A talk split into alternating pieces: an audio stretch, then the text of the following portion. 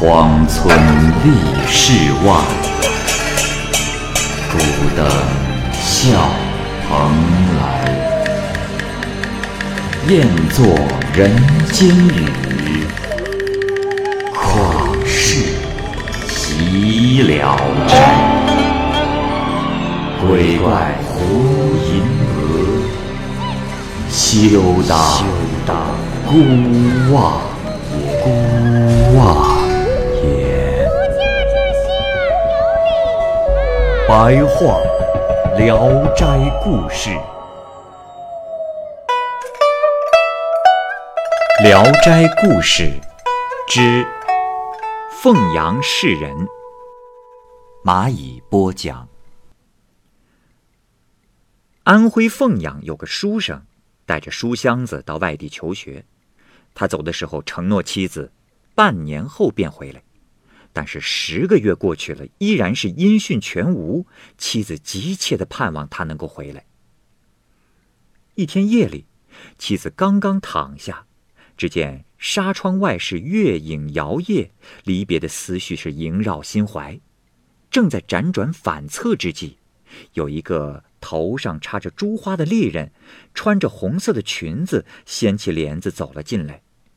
他笑着问道：“姐姐，莫非不想见郎君吗？”妻子急忙起身答应，丽人便邀请他一同前往。妻子怕道远难走，那个丽人啊，让他宽心。丽人拉着他的手走了出来，踏着月色前进。二人走了近一百步左右，妻子觉得丽人走得很快，自己步履迟缓，就让丽人等自己先回家换下家底鞋。丽人呢，拉着他就坐在了路旁，握着自己的脚，把鞋脱下来借给他穿。妻子高兴地将鞋穿上，幸好是大小合适。他们又站起来，二人走的就更快了。过了一段时间，看见书生坐着白骡子过来。书生看见了自己的妻子，下骡就问：“，娘子，你这是要去哪儿啊？”妻子说：“啊，相公，我这是准备去看你呀。”书生又问：“那位丽人是谁？”还没有等他回答，丽人就掩口笑道：“哎呀，不要再打听了。”娘子路途奔波不容易，二郎君半夜骑骡奔驰，大家呀肯定都累得要死。这样吧，我家离这儿不远，就请在此停下休息，明早再走不迟。只见数步之外就有一个村庄，于是大家一同前往，进了一个院子。丽人唤醒自己已经入睡的丫鬟，起身伺候客人，又说道：“今夜月光如此明亮，用不着点火，大家可以在小台石床上坐坐吧。”书生就把骡子拴在了房檐前的柱子上，然后坐了下来。丽人对妻子说：“姐姐，我的鞋大，不知适不适合你的脚，路上有些累了吧？”回家可以骑骡，还请姐姐把鞋还我。妻子连声道谢，把鞋还给了丽人。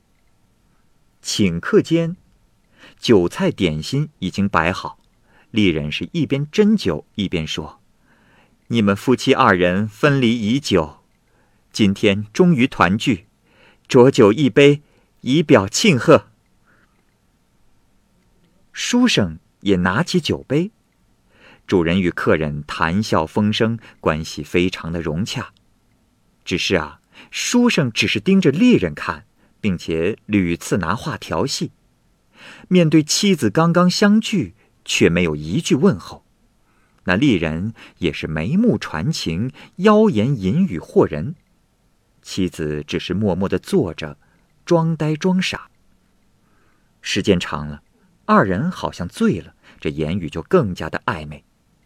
丽人又拿出大酒杯劝客，书生以醉酒推辞，丽人就更加苦劝不止。书生笑着说：“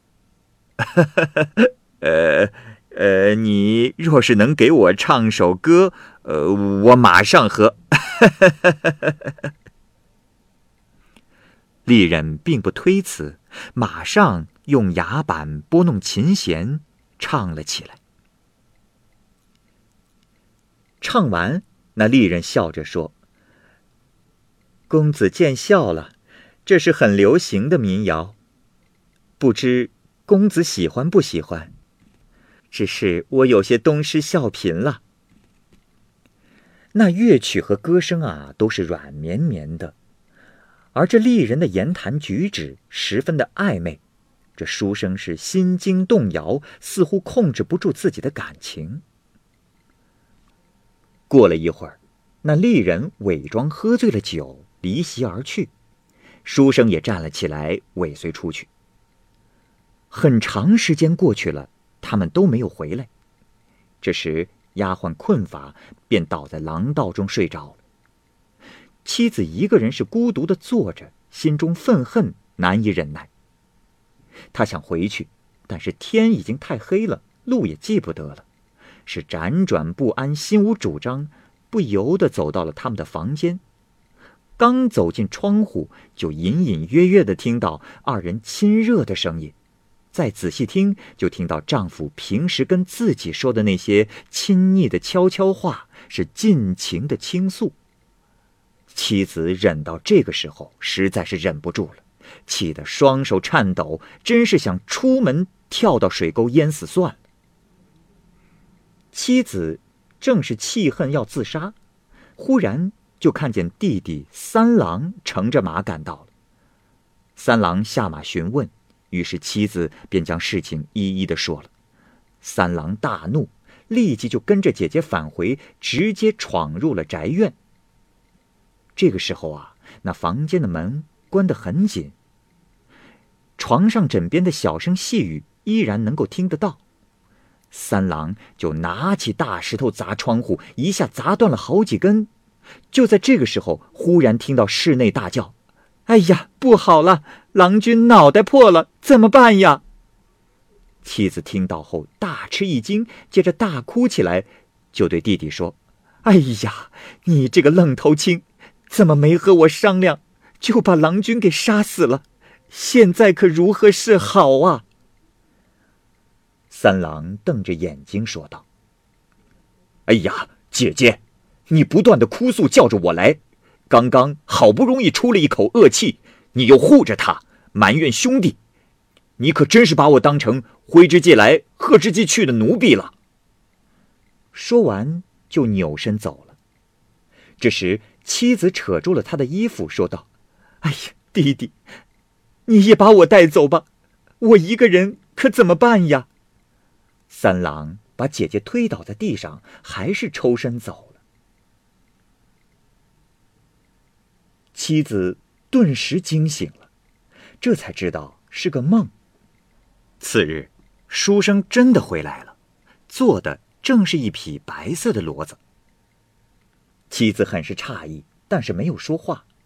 这书生啊，也在夜里做了梦。二人将梦中的事情一核实，是完全相符，彼此都非常惊奇害怕。不久，三郎听闻姐夫从远方回来，也来问候。说话中，对姐夫说：“呃，姐夫啊，昨天晚上我做了个梦，看到你了。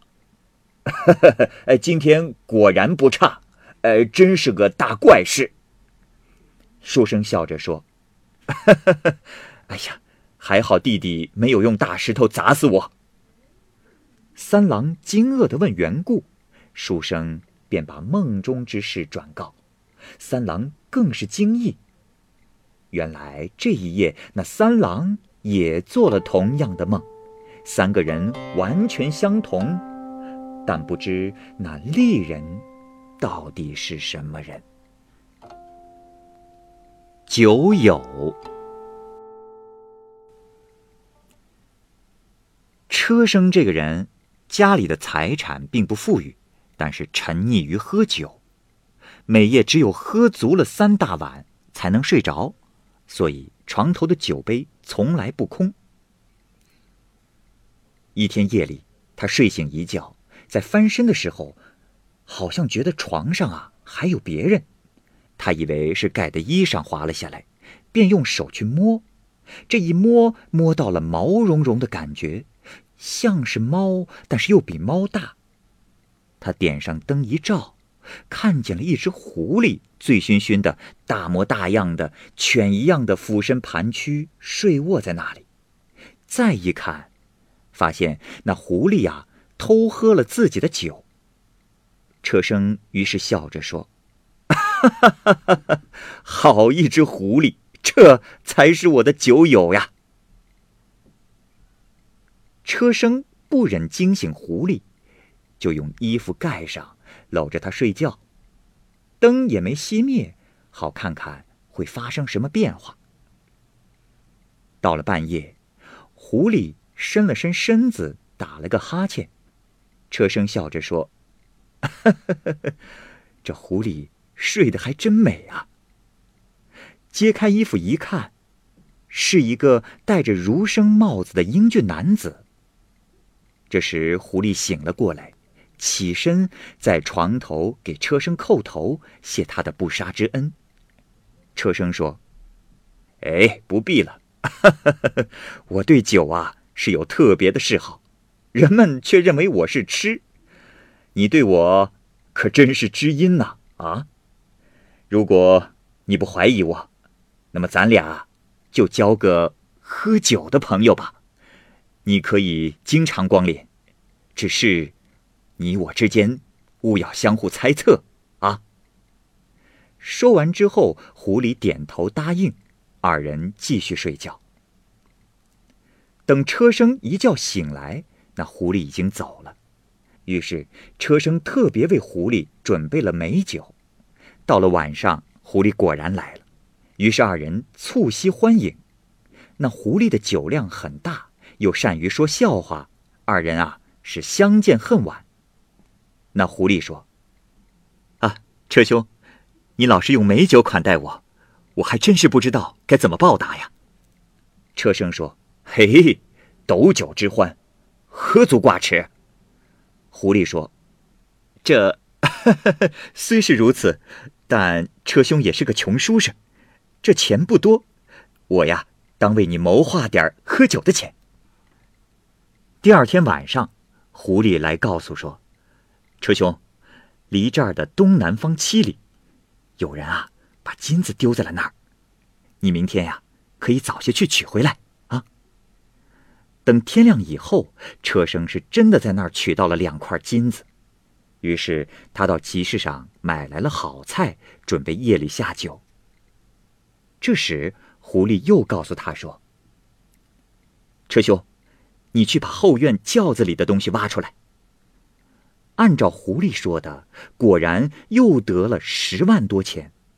车生高兴地说：“哈哈哈哈这真是太好了，口袋里有了钱，再也不突然为酒犯愁了。”狐狸说：“哎，车兄，这样说不对，那车辙中的水。”怎么能长久的捧来喝呢？凡事啊，应当从长计议。有一天，狐狸对车生说：“车兄，那市场上荞麦倒是很便宜，你多进些囤积起来，待到价高之时再卖出去。”车生听从了，一下子买了四十多担的荞麦，人们都笑话他。可是没多久，这天气大旱，其他的作物都枯死了，只有荞麦可以种。就这样，车生售卖荞麦种子，获得了十倍的利息。从此，车生愈发的富有，买了二百亩良田耕种，且都是由狐狸决定种何种作物。狐狸说：“多种麦子。”麦子就丰收，多种谷子，谷子就丰收。一切庄稼种的时间早晚也都由狐狸决定。渐渐的，二人熟悉亲密。狐狸管车生的妻子叫嫂子，对待车生的孩子就像自己亲生的儿子一样。